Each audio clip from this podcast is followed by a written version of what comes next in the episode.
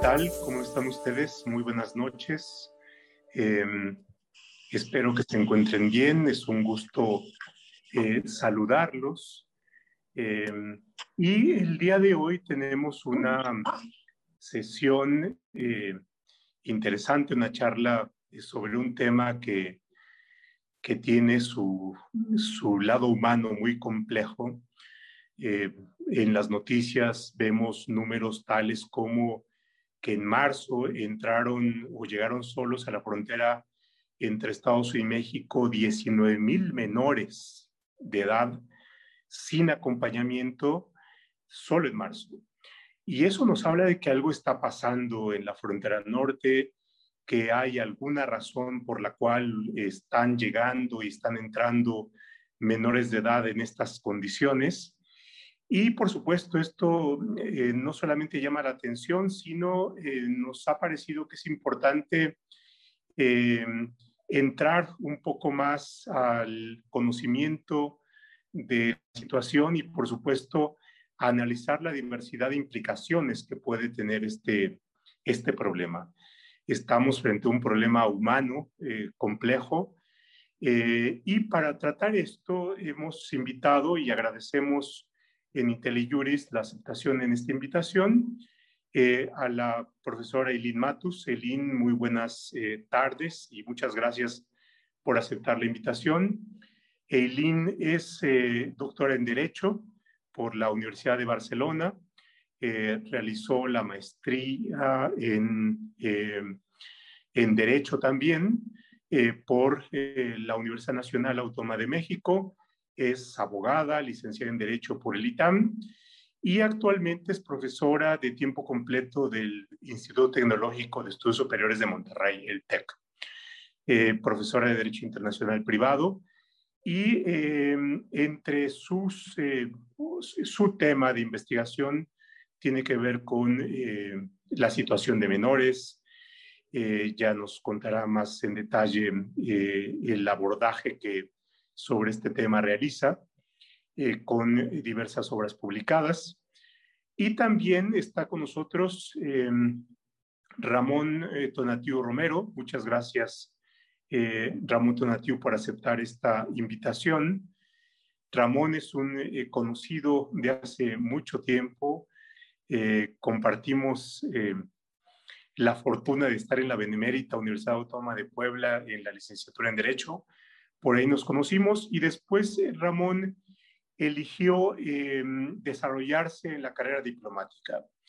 Estuvo en el Instituto de Estudios Diplomáticos Matías Romero y tiene una larga eh, trayectoria en el servicio exterior mexicano y actualmente es cónsul de México en Calexico. Así es que eh, conoce de cerca el problema y bueno, pues muchas gracias Ramón y Aileen por eh, la aceptación a, tratar este tema. Eh, para comenzar, eh, me gustaría, tomando en cuenta el conocimiento de cerca que tiene Ramón, que nos pudiera hacer una exposición general con los aspectos que consideras que son más relevantes y que, y que nos que amerita que nos detengamos en su conocimiento y en su análisis. Adelante, Ramón, muchas gracias por aceptar y bienvenido. Buenas tardes a todos, buenas tardes Pepe, muchas gracias por la invitación. Eh, buenas tardes Aileen, me da mucho gusto estar aquí con ustedes este, y conversar sobre este tema que me parece que es un tema bastante importante, bastante relevante. El, eh, el día de hoy, no solamente por, por el, el, aspecto humano, que es muy importante, sino porque nos va a permitir ver que detrás de eso hay todo un andamiaje jurídico, todo un andamiaje de negociaciones que se han ido acumulando, que se han, como todas las negociaciones internacionales, se han ido acumulando, se han ido perfeccionando y tenemos hoy por hoy una, un andamiaje que responde a un problema real, pero que también nos da una idea clara de cómo analizarlo. El problema de, de los menores migrantes no acompañados no es un problema nuevo, no es algo que empezó a ocurrir el mes pasado ni el año pasado, es un problema histórico, es un problema que tiene que ver con la migración en sí misma y con los conflictos. Y en ese, en ese sentido, pues es un, es, un es un problema, una cuestión antigua, que ha sido tratada y abordada desde distintos puntos de vista. América del Norte no es únicamente el lugar en donde está ocurriendo esa migración de niños no acompañados, es un fenómeno mundial. Eh, sobre todo también se da a partir de menores que viajan huyendo de conflictos como los conflictos de Afganistán o de Siria hacia lugares más seguros, eh, y por ejemplo Europa. Y hay datos dramáticos como el, el número de niños que han muerto en el Mediterráneo tratando de alcanzar las costas europeas. Entonces, como una, una primera cosa, me, me gustaría aclarar el, el, el, aspecto histórico, la raíz histórica del, del problema de la migración de, los niños no acompañados, de los niños que viajan solos.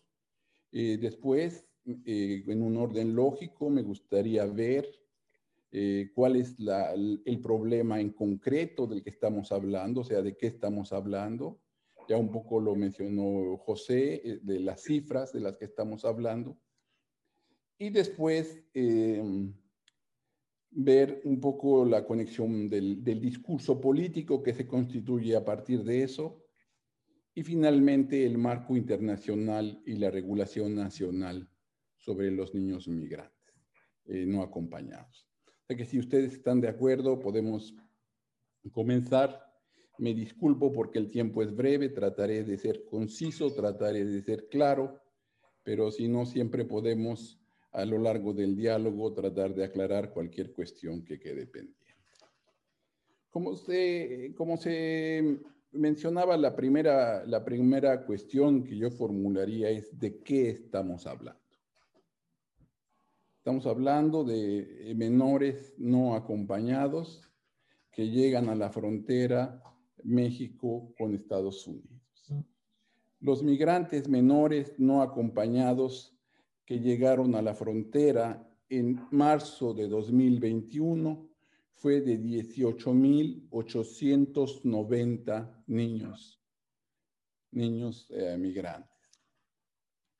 Eh, en, uh, en febrero Ah, no, perdón, en, en, en marzo llegaron, de esos 18.890, 2.452 son mexicanos. Y eh, la comparación es que en febrero había 1.890 niños mexicanos que llegaron a la frontera con Estados Unidos solos.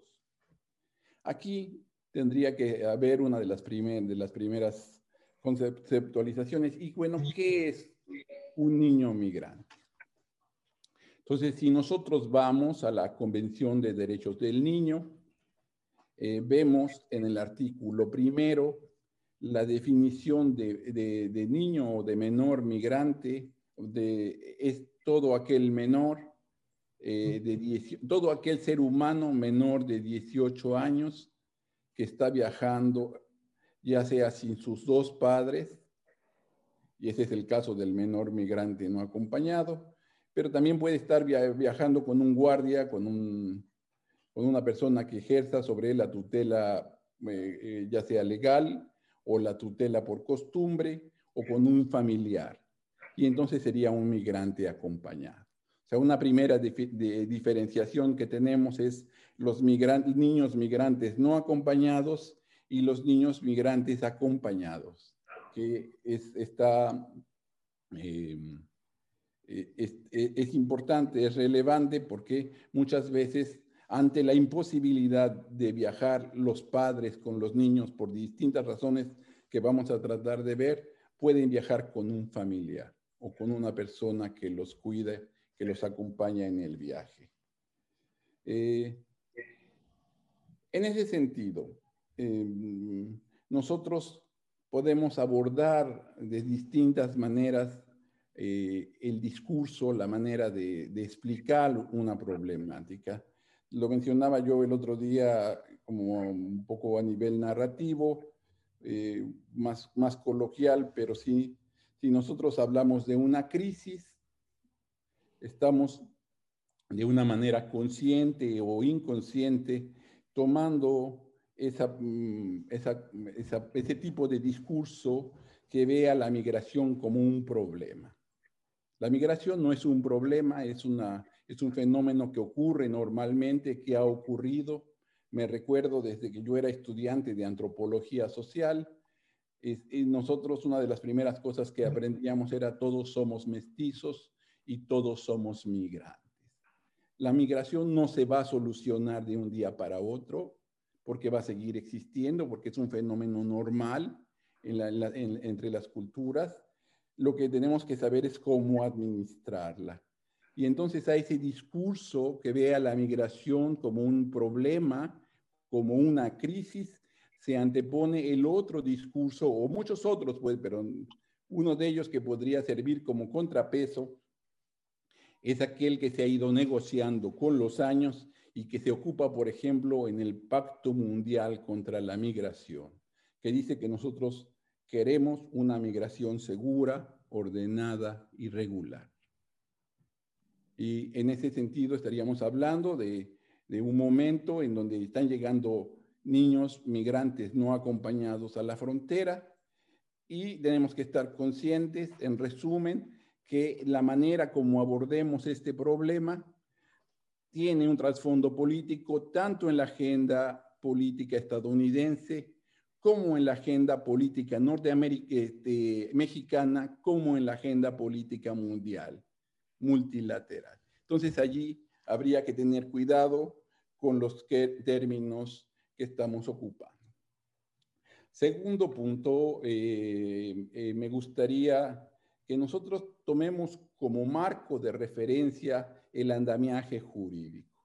Entonces, como andamiaje jurídico me voy a referir fundamentalmente a la Convención de Derechos del Niño, que nos, que nos, que nos da las grandes líneas, pero también me voy a referir al Pacto Mundial de la Migración y a los Objetivos de Desarrollo Sustentable o a la Agenda 2030 que de alguna manera los tres abordan el problema. La, la Convención de Derechos del Niño es más específica, pero eh, el, Pacto Mundial de la Migración, por supuesto, que, se refiere a este problema y da algunos indicios, alguna, establece alguna manera de cómo tiene que ser tratado.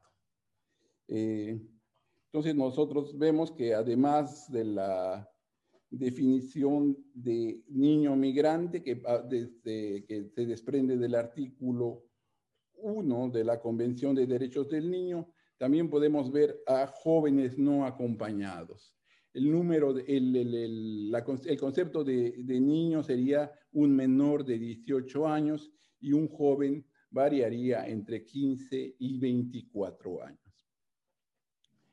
Esto es... Uh, Importante porque las tendencias recientes en el mundo, según el Departamento de Estudios Económicos y Sociales de, Naciones Unidas, eh, el número de niños migrantes o de menores de 19 años ha aumentado en el mundo, y llegando en, el, en 2019 a ser 33 millones de individuos. 33 millones. ¿Perdón? No, no, que, es un número realmente sorprendente, muchísimo. Claro, en 2019 los niños migrantes representaban el 12% del total de la población de migrantes, según la UNICEF. Eh, y en 2020 los jóvenes migrantes representaban el 11.3% de la población migrante total y el 2.6% de la población total eh, de jóvenes mundialmente. Entonces nosotros vemos que eh, es, un problema que está allí, que, ha sido, mencionaba yo al Medio Oriente, pero también en África ha sido un problema recurrente.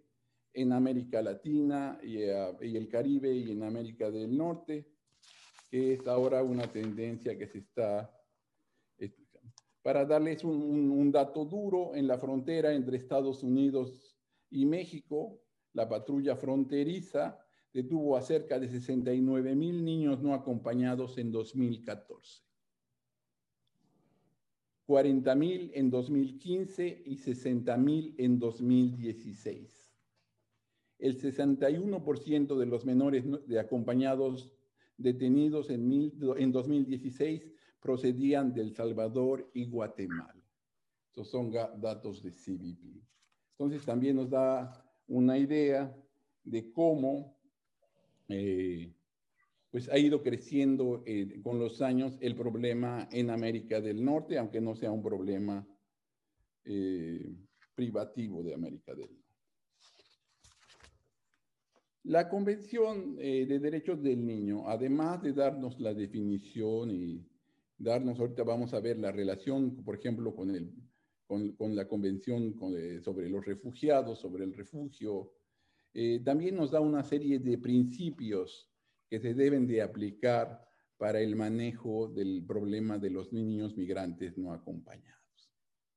Son una serie de principios que me parecen muy importantes porque nos dan una idea clara de la estructura que tienen que establecer los estados de los, de los principios que tienen que respetar, de las leyes que tienen que respetar.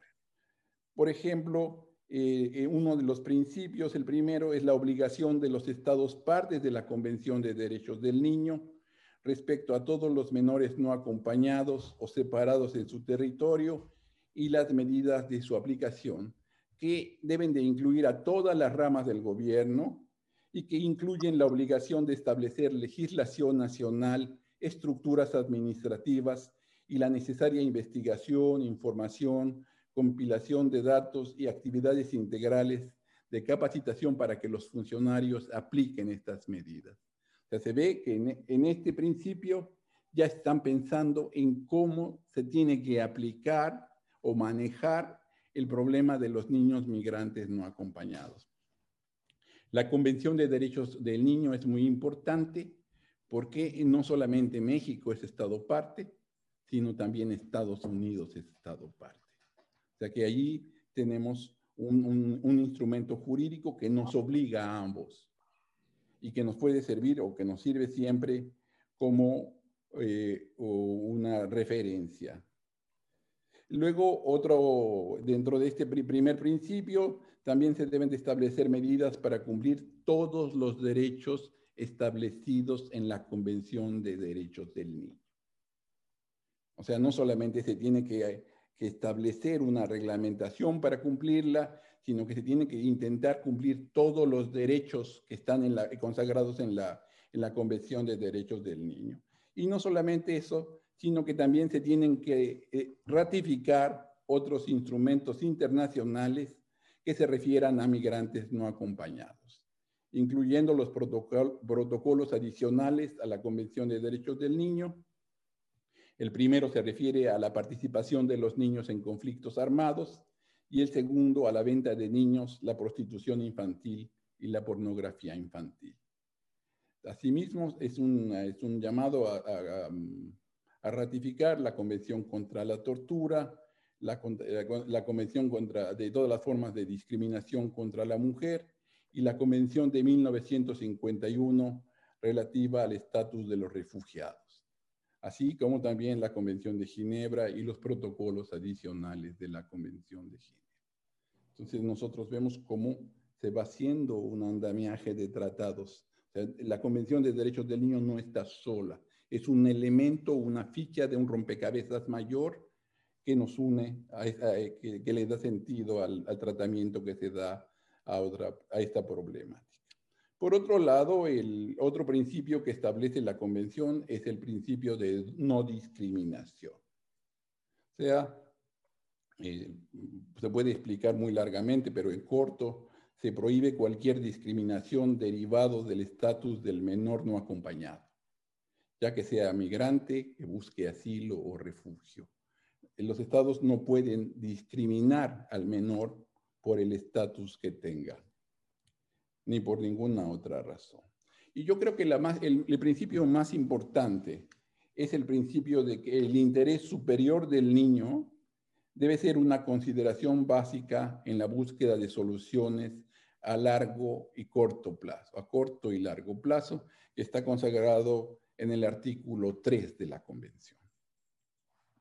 ¿Cómo se define o cómo se determina lo que es el interés superior del menor? Eso me parece muy relevante y se dice que, que para poder definirlo, para poder determinarlo, se requiere una evaluación clara e integral de la identidad del menor, incluyendo su nacionalidad, antecedentes étnicos, culturales y lingüísticos, vulnerabilidades particulares y necesidades de protección. Eh, también en este, en este principio sobre el interés superior del niño se establece la obligación de los estados de nombrar a un guardián competente. O sea, los estados tienen la obligación de nombrarle a los menores no acompañados un guardián no competente. Otro principio que también es importantísimo es el respeto al derecho a la vida, la sobrevivencia y el desarrollo de los menores migrantes no acompañados, que es el artículo 6 de la Convención de Derechos del Niño y que se refiere básicamente a, los riesgos, conflictos, tráfico, explotación sexual o actividades o e involucramiento en actividades criminales que podrían dañar a los niños o hacerlos perder la vida. me parece importantísimo este, este principio y yo creo que se eh, complementa un poco con las disposiciones del artículo 22 de la Convención que se refiere a los niños refugiados. Ya que se va a... Y luego está otro principio que es igualmente importante, que es el principio del derecho del menor a expresar libremente sus opiniones para que sean consideradas para tratar su problemática y el otro principio, que es el principio de no regresar a los menores y de respetar las obligaciones derivadas de los tratados internacionales de derechos humanos, derecho humanitario y de refugio. Básicamente se trata aquí de que los estados no deben retornar al menor a países en donde existe existan bases sustanciales para creer que existe un riesgo real de causarle un daño irreparable al menor puede ser un conflicto como los que tenemos, o en el caso de los migrantes de América Central, se habla mucho del problema de las maras, ¿no? de las mafias, del crimen organizado. Allí yo creo que este sería un punto que pudiera eh, causar cierta discusión posteriormente. Porque me, imagino. Eh, eh, existan bases sustanciales para creer que exista un riesgo real de causarle un daño irreparable al menor. Y bueno, ahí estamos. Finalmente también está el principio de confidencialidad para ver el trato que se le tiene que, dar al menor. Y se me olvidaba, em, entre las obligaciones del principio anterior estaba las obligaciones de no retornar a los menores que aplican si las violaciones a los derechos establecidos en la Convención se originan por actores no estatales o si son producto o consecuencia indirecta de la acción o inacción de estos actores. O sea, la, convención fue, fue profundo. Hablaba ya de actores no estatales y de cómo pueden influir en las condiciones de seguridad. Esto es por lo que respecta en términos generales a la en la Convención de Derechos del Niño. También vemos que el Pacto Mundial sobre la Migración, que se firmó en 2018, específicamente el, objetivo 7, eh, eh, menciona elementos para abordar y reducir las vulnerabilidades en la migración. Y bueno, ahí nos da una serie de, directrices, me parece muy importante porque ahí se encontrarían mencionadas todas las directrices del, trabajo consular de los estados. Por ejemplo, dar protección jurídica, tratar de registrarlos, tratar de apoyarlos, establecer políticas integrales, establecer políticas migratorias. Eh, velar porque los migrantes puedan contar con asistencia y representación jurídica, ya sea pública o independiente, establecer procedimientos accesibles y expeditivos que faciliten la transición de un estatus a otro de los, de los migrantes, etc. Entonces, también me parece que es muy importante el, ah, el Pacto Mundial de la Migración, sobre todo el, este, este, el, objetivo 7, que, eh, que, nos da esa cosa. Y luego finalmente, perdón si me estoy tomando mucho tiempo, me dices eh, los objetivos de desarrollo del milenio, que, bueno, también establecen tanto eso como la Agenda de Desarrollo Sustentable 2030, establecen una serie de objetivos.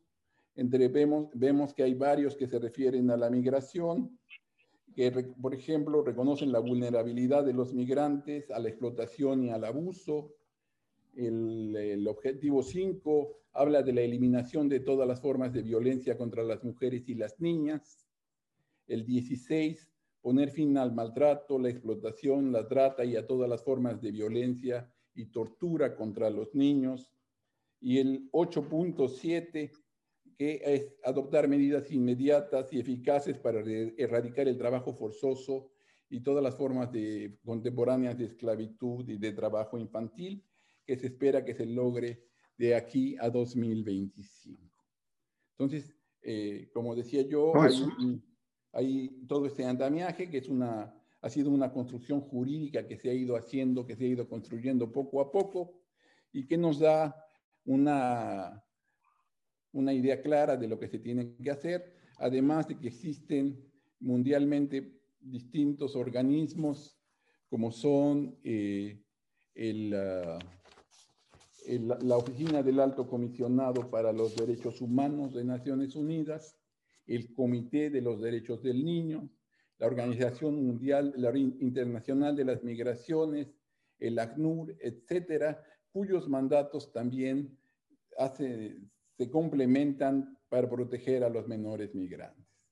En esta, en esta primera intervención también me gustaría eh, mencionar, bueno, cuáles son las razones por las que migran los migrantes, los menores, y se dicen, dicen los, ah, los expertos, que la migración de los menores tiene causas multidimensionales, pero puede, puede incluir factores como la persecución del menor o de sus padres.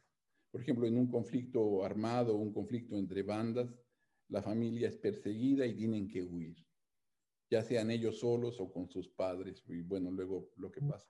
También puede ser una, una crisis al terminar un conflicto, posconflicto, o, y eso también aplicaría mucho para América, para América Central, posteriores a una catástrofe o desastre natural.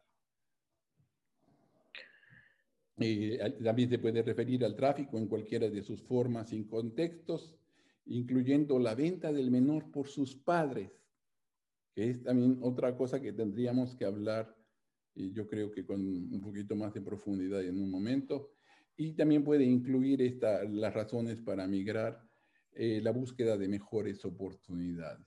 Eso separado, junto, mezclado o de diversas maneras puede darnos una idea de cuáles son las razones por las que los menores migran no acompañados.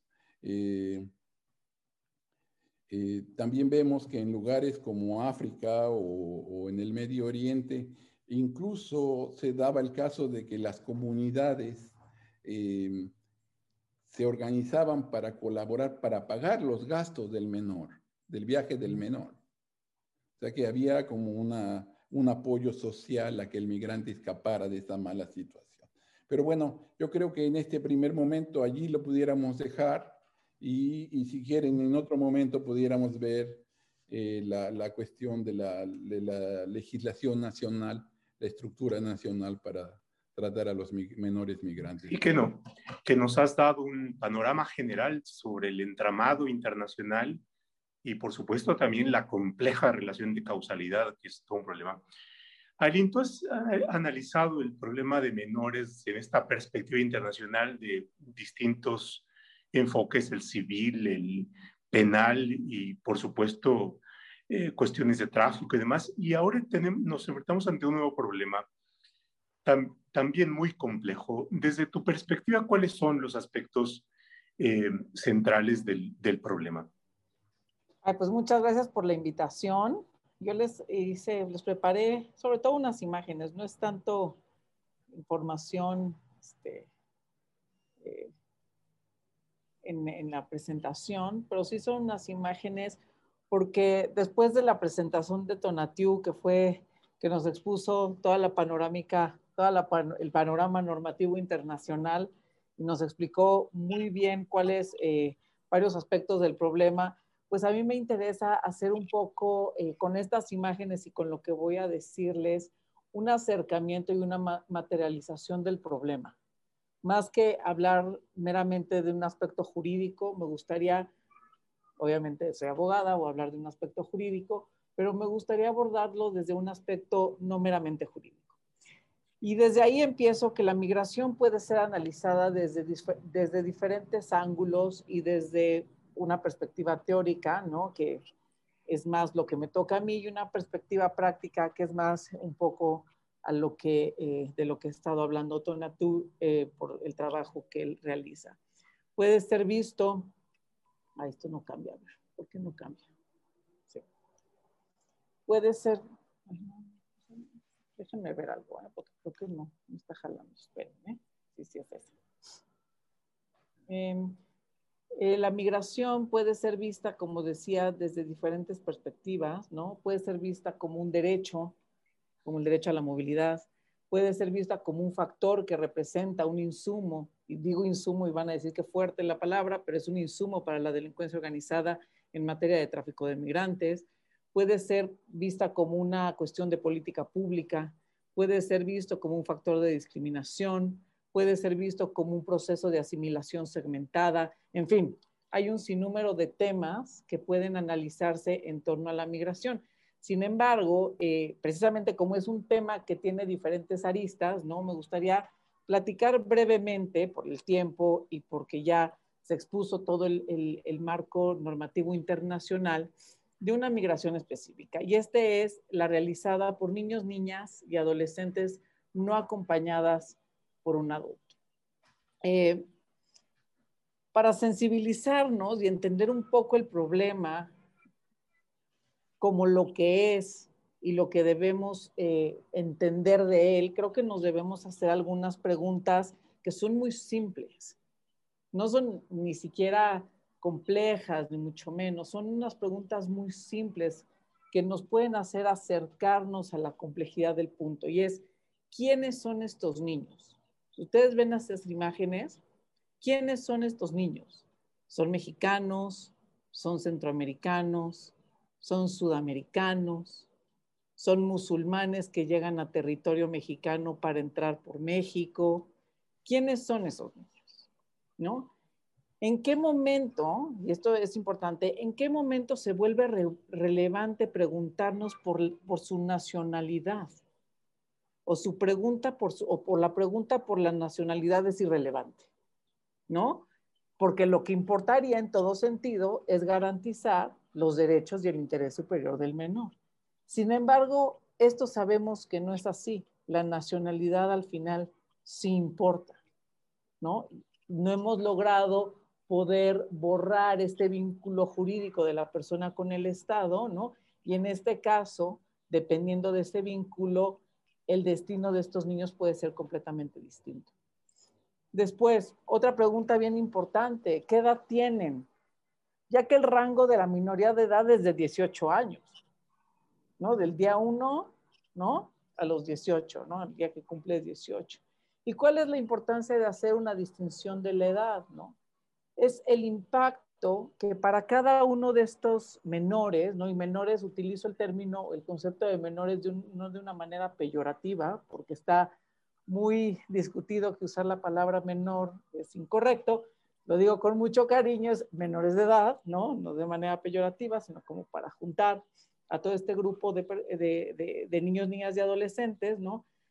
El impacto que tiene para cada uno de ellos es diferente si tiene 5, 6, 7, 14, ¿no? 12, 17, ¿no? Así como el riesgo que corren dependiendo de su edad.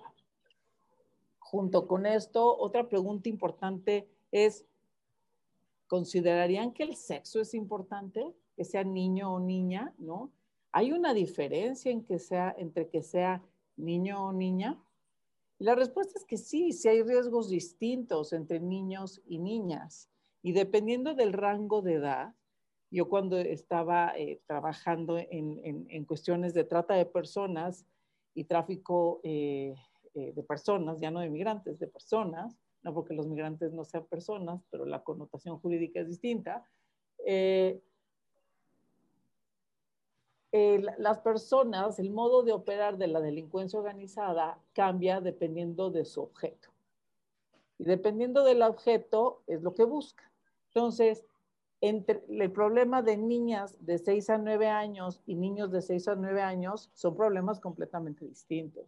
Igualmente de niñas de 9 a 12 y de niños de 9 a 12, ¿no? A los niños no se les busca, por ejemplo, para pornografía de 9 a 12 se les busca para pornografía cuando son más pequeños, ¿no? Entonces hay, hay que ubicar que, y entender que establecer esta diferencia entre los rangos de edades es sumamente relativo, es muy importante, relevante. Ahora, otra pregunta es, ¿qué simboliza para la delincuencia organizada el tráfico de migrantes, ¿no? De menores de edad.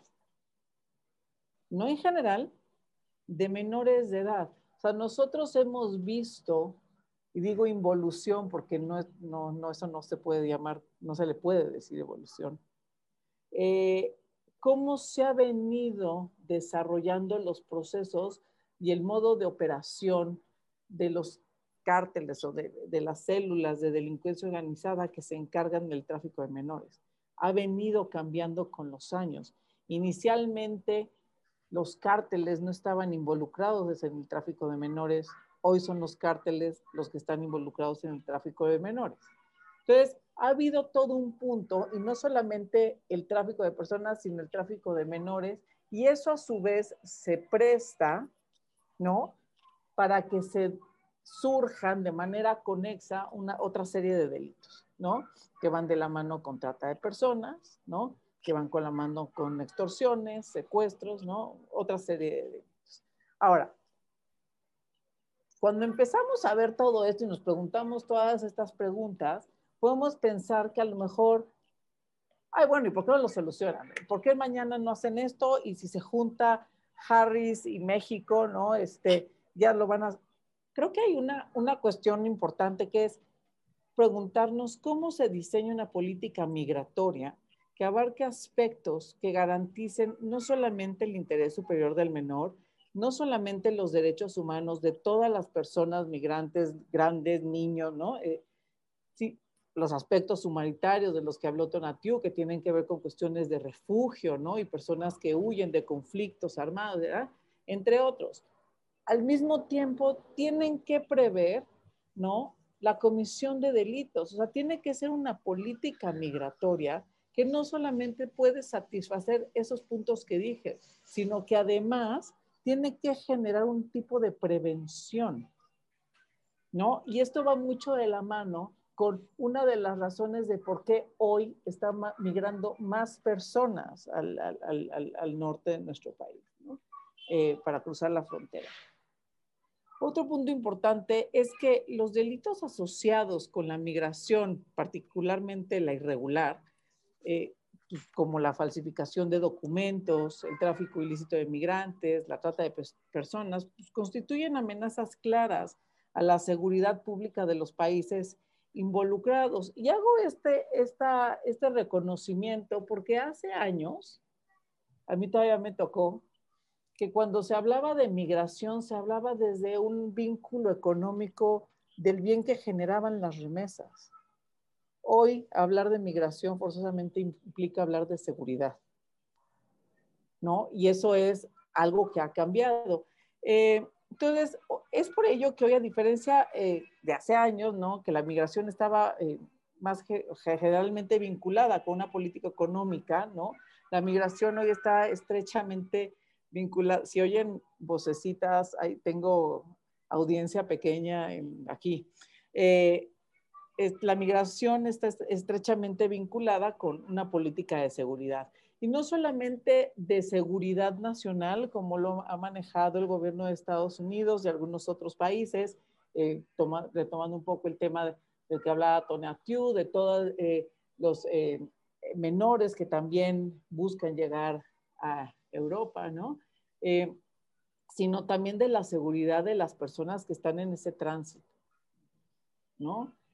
dentro de los países por los que van cruzando. ¿no? Entonces, una vez dicho esto, la preocupación está en que los menores de edad han cobrado una importancia como actores emergentes de los procesos migratorios, que han manifestado situaciones de crisis humanitarias, ¿no? profundizada en el notable incremento de la presencia de miles de menores, niñas, niños y adolescentes procedentes de los países centroamericanos, en especial del Triángulo del Norte, ¿no? de Guatemala, Honduras y El Salvador, también México, ¿no? En estos flujos migratorios irregulares que van a, que tienen como meta o como objetivo llegar a Estados Unidos, ¿no? Y esta persistencia y agravamiento de los, eh, agravamiento de los factores contextuales de expulsión, ¿no? Asociados a la pobreza, la falta de oportunidades laborales, ¿no? La ausencia de protección, violencia, deseo por reunirse con sus familiares o con padres, ¿no? con progenitores que ya están en Estados Unidos y que están encerrados en este país por su situación migratoria irregular y la acción de, de, las redes de tráfico de migrantes que han encontrado en los menores migrantes pues una fuente de negocio particularmente redituable, ¿no? Pues contribuyen de manera importante eh, para explicar un poco el, el incremento de los flujos. Pero aquí un punto importante es ¿cuál es el incentivo detrás de las familias a mandar a sus hijos solos a Estados Unidos? ¿No? Porque ya Donatiu nos habló un poquito de, pues, ¿por qué no? Salen huyendo, ¿no? Puede ser que sea una persona políticamente perseguida, ¿no? Por una cuestión eh, social, hay una, hay una cosa ahí de, de delitos, tal, ¿no? Pero, ¿por qué mandar solo específicamente al hijo? Y y le estuve dando muchísimas vueltas, eh, o le he estado dando muchas vueltas hasta esto, y creo que hay, varios puntos que influyen en, en, este incremento. Y voy a ir, digo, numerando algunos de ellos, y creo que eh, uno, el primero sería que de este, ah, una, una, cosa importante antes de que se me olvida, que, que un poco ya lo, también lo explicó Tonatiu, es de estos menores, quiero hacer una distinción los menores que salen de sus países de origen, o sea, desde donde salen, ¿no? Solos, ¿no? Y cruzan los diferentes países de tránsito sin un acompañante. Es decir, llega, ¿no? Pasa todo México solo desde Guatemala, desde El Salvador, ¿no? O los niños que llegan a la frontera norte mexicana con un acompañante, si salen con su familia, y después, estando ya en la frontera norte de México, deciden o sus familias deciden que ellos crucen solos. O sea, y hay una, una distinción estratégica importante, ¿no?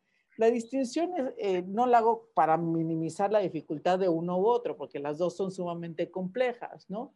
Sino para resaltar los riesgos de estos supuestos que son completamente distintos. ¿Y a qué voy con esto?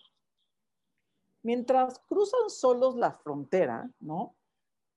Los que llegan con familia hasta la frontera norte de México, sus familias se quedan en México bajo el programa Quédate en México. Y ahí viene un poco del incentivo, ¿no? Este, esta iniciativa pues, fue implementada por las autoridades mexicanas tras un acuerdo con el gobierno de Trump, ¿no? que también es eh, conocida como el Protocolo de Protección de Migrantes o MPP, ¿no? por sus siglas en inglés. Y por ella miles de migrantes ¿no? están en México esperando respuesta a su proceso de asilo en Estados Unidos. Entonces, dicen, vete tú, nosotros nos quedamos acá esperando este proceso, pronto te vamos a alcanzar. Otro punto que es interesante, entonces ahí, digo, regresando un poco, esta política de quédate en México juega un rol importante ahí. En segundo punto, eh, evidentemente la política migratoria restrictiva por parte de Trump se matiza con la llegada de, y digo se matiza porque no es que desaparezca, ¿no? Pero sí toma unos tonos mucho más claros y mucho más humanos, se podría decir, ¿no? Entonces se matiza con la llegada de Biden, ¿no? Y, desde que Biden llega al gobierno de Estados Unidos, la política del país, pues vira para dejar atrás algunas de las medidas más restrictivas de Trump, ¿no?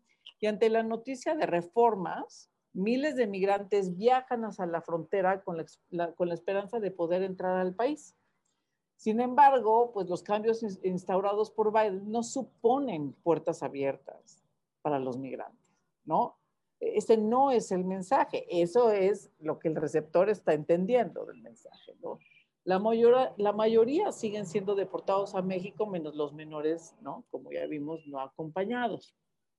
Ahora, un elemento que va de la mano con lo que acabo de decir, que es esencial para entender por qué los, los menores de edad son acogidos si van solos. Y esto tiene que ver con que los oficiales de la frontera de Estados Unidos tienen la obligación de recibir a todos los niños que llegan solos por la ley del 2008 sobre la prevención de tráfico humano, ¿no? Que es esta, que está ahí, ¿no? Que les estoy poniendo, que prohíbe la deportación inmediata o acelerada de menores de edad de países no fronterizos, es decir, México y Canadá, ¿no?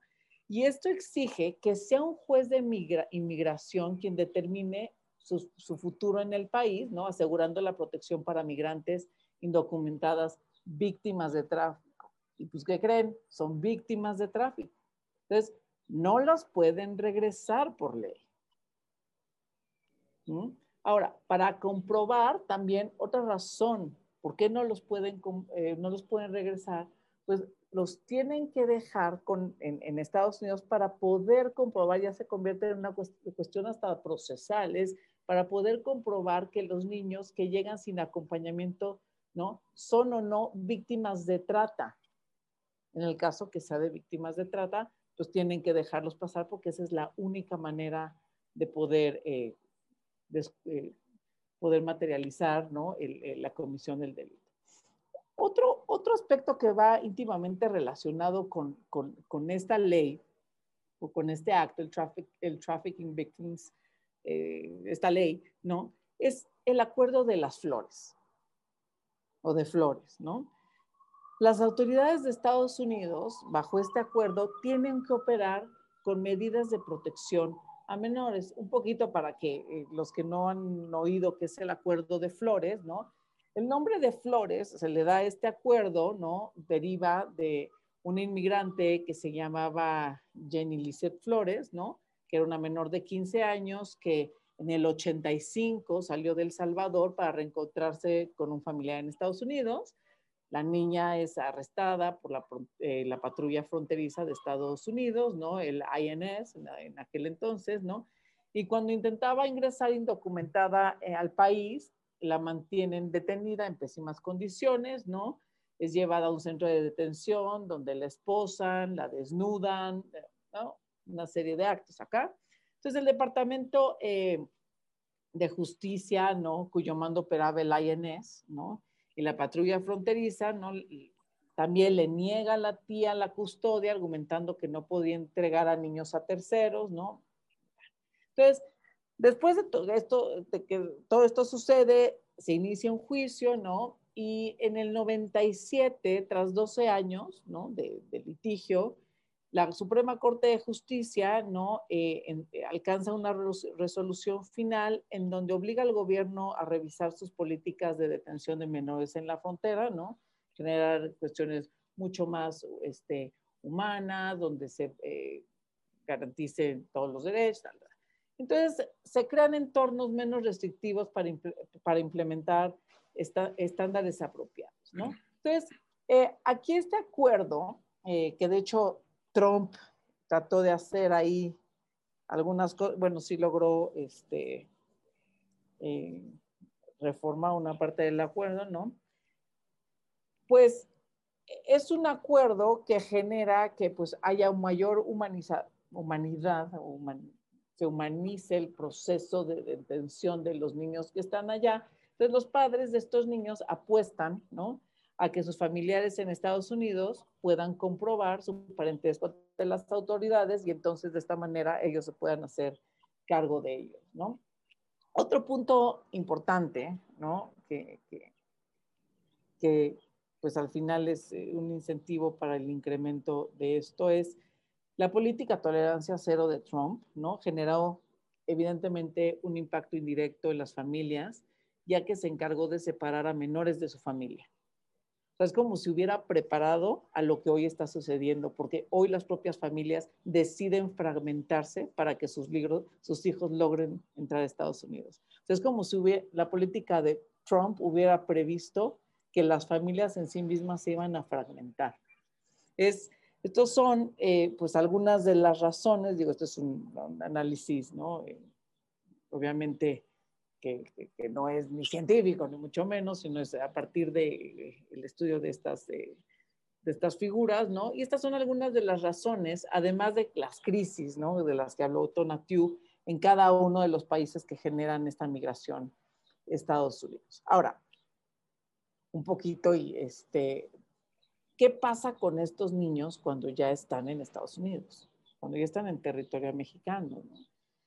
se encuentran en, centros de detención en los que debieran estar máximo 72 horas.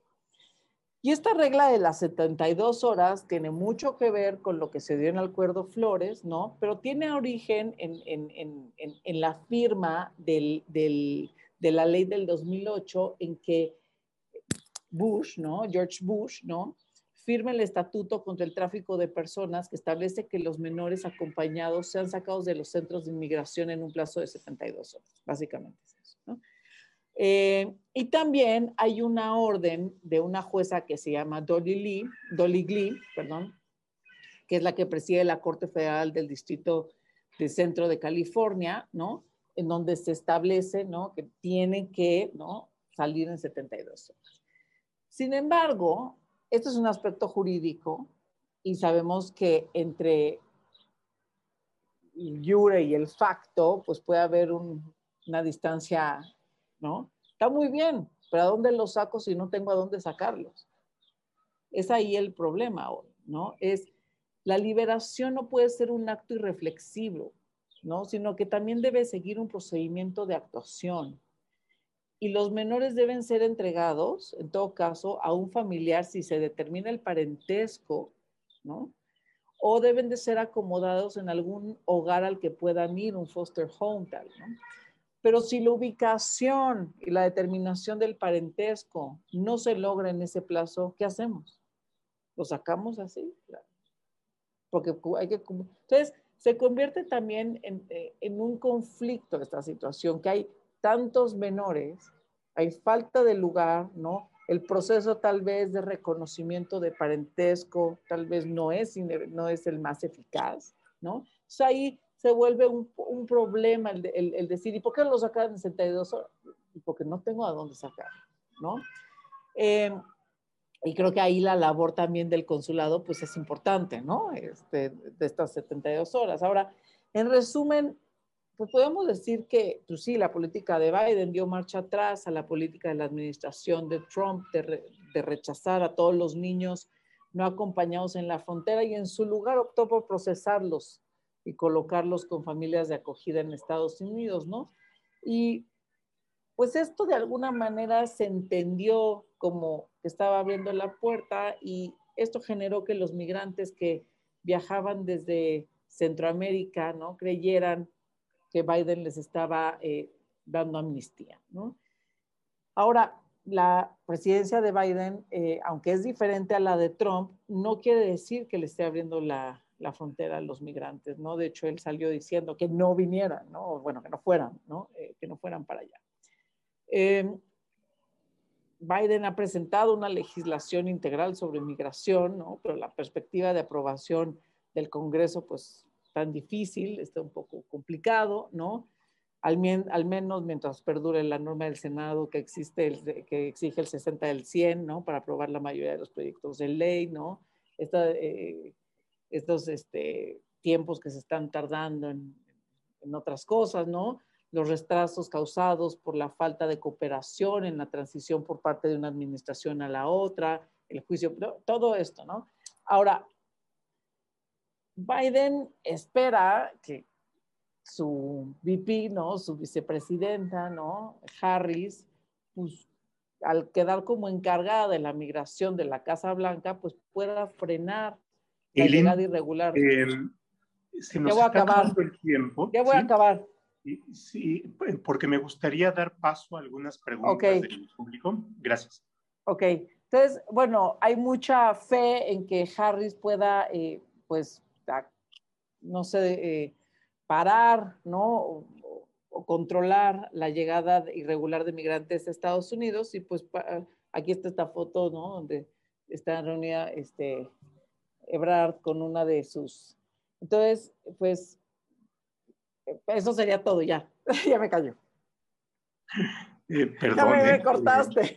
perdón, perdón, pero tenemos ya cinco minutos y sí me gustaría em, dar paso a algunas de las preguntas que nos han formulado.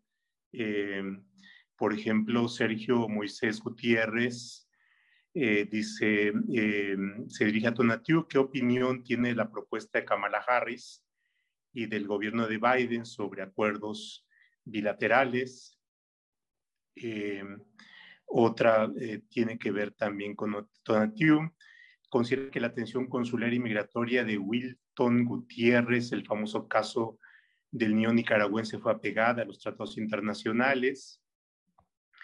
Ahí, eh, para Ilín, eh, ¿qué debería hacer el Estado mexicano en la frontera sur para evitar el tránsito de menores no acompañados? Eh, para Tonatiu, por favor, sería importante saber en su calidad de representante en el exterior y en una zona fronteriza donde la dinámica propia de la migración eh, es de origen, tránsito, retorno y destino, qué política pública ha implementado el gobierno actual respecto a garantizar el tratamiento digno y seguro de los menores. En fin, son preguntas interesantes. Tenemos cinco minutos, así es que si em, en dos minutos podrían ustedes abordar estas preguntas em, para, para que eh, tengamos también la posibilidad de que nuestros asistentes puedan tener alguna impresión suya. Eh, Ramón. Pues gracias, son, son tres buenas preguntas eh, sobre la, la, posibilidad de que el gobierno actual le logre acuerdos bilaterales con, con el gobierno actual, la administración actual de Estados Unidos, pues es algo normal. Siempre hay acuerdos operativos que son importantes, eh, que son los que permiten que se lleve a cabo en la práctica el trabajo, la conexión entre las agencias de México y Estados Unidos. Eso es una parte del andamiaje permanente. Eh, eh, normalmente hay un principio que dice que los acuerdos bilaterales van son de acuerdo a los acuerdos multilaterales. Entonces, bueno, allí yo pondría como caveat que, pues sí, siempre hay acuerdos bilaterales, ¿no? Eh, con respecto a, si se respetaron o no los derechos de Wilton Gutiérrez, se llamaba Gutiérrez Wilton, el niño nicaragüense, fue un momento muy dramático ese para la historia de Estados Unidos y para la historia de América Latina. Vimos cosas horribles eh, y bueno, pues eh, cosas que no habíamos pensado, no solamente eso, la presentación de Aileen había la niña, era una foto de una niña muy, una foto muy famosa de, la, de una niña migrante. Eh, vimos cosas terribles y que no, no, no tenían nada que ver con la regulación, eran más bien directrices de una administración que tenía una política bastante dura en materia migratoria. Y eso es todo. Bueno, muchísimas gracias, Ramón. Eh, Elin. Yo eh, contestándole un poco a, la pregunta que me hicieron, yo estoy hablando como, eh, pondría, organizaría la pregunta de una manera distinta. Es que debería hacer el gobierno mexicano en la frontera sur para evitar, es que no hay que evitar, ¿no? La migración. Ahora, el tránsito, ¿no? Es, es un problema que, que que va muy de la mano con un aspecto de delincuencia organizada. ¿no? El tráfico de migrantes en general eh, es un tema que no ha podido resolver el gobierno mexicano desde hace años, porque es un problema bastante complejo que va de la mano con otros aspectos que, que, con los que se une, que tiene que ver con tráfico de drogas, tráfico de armas, tráfico de migrantes, trata de personas. Ahí, se da un ejercicio de delitos, ¿no? Como una sopa de delitos que no es fácil eh, entender sus diferencias y los mecanismos y procesos de investigación, ¿no? Y de procuración y de impartición de justicia. México lleva años desde que se abrió la primera unidad de delincuencia organizada en la PGR, que era la Agüedo, ¿no? Que de hecho la abrió un abogado que se llama Samuel González Ruiz, ¿no? desde ese momento al día de hoy, pues, pues ha, habido avances, pero eso no quiere decir que han aprendido a detectar cuál es ¿no? la manera de poder desintegrar estas células de delincuencia organizada, pues que se encargan de estos diferentes comisiones de delitos. Ahora, em, creo que el punto aquí es cómo puede garantizar México desde el lugar en donde está actual, porque tampoco podemos pedir cosas que no son, desde el lugar en donde está ubicado, ojalá mejore, ¿no? La integridad de estos migrantes y un, un tránsito más seguro por México, ¿no? Porque el tránsito, pues es un derecho, es un derecho de mala movilidad y a estas personas no se les debe de impedir el tránsito por México para llegar a pedir refugio a otro lado. el problema no está en que cómo le hacemos para que no entren, no. El problema está en que no sabemos transitarlos, darles un tránsito seguro para que puedan llegar allá. Ahora, la situación es que cuando lleguen allá, ¿qué va a pasar? ¿No? Porque el otro país pues tiene dentro de su soberanía la posibilidad de poder crear sus políticas migratorias. Y en eso, pues México no le puede decir, ¿no? Entonces, creo que ahí hay que ¿no? evaluar esta situación de que no es negativo el tránsito, no es una cuestión, ¿no? Como, ¿cómo la evita? Es que no hay que evitarla, hay que solucionarla, ¿no? Ya, sería todo. pues muchísimas gracias. Em, la verdad es que nos asomamos apenas al tema em, de la exposición que hizo eh, Ramón Donatiu. Se desprende una problemática muy específica por cada uno de los tratados, los acuerdos, la relación entre los países, las políticas que los países tienen la migración, los problemas de derechos del niño, eh, la intervención consulo-plantilín, las causas, sobre el significado, sobre las posibles soluciones y las posibles políticas públicas em, para la verdad es que eh, rascar epidermis del problema y yo creo que nos da para mucho más. Y, bueno, por supuesto, eh, es un problema y creo que se va a ir eh, agravando a ver cuáles son las consecuencias de la pandemia, de la económica, de la búsqueda de los radares, de problemas de problemas humanos tan complejos. Y la verdad, precisamente que Mathieu y Eileen eh, hayan aceptado esta invitación.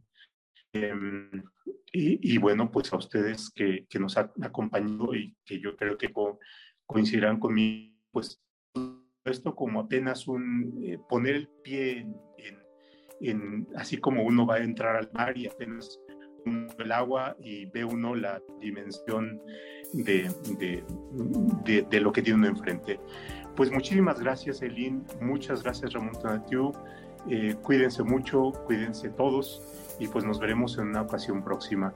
Muchas gracias y hasta luego. Gracias. Bye.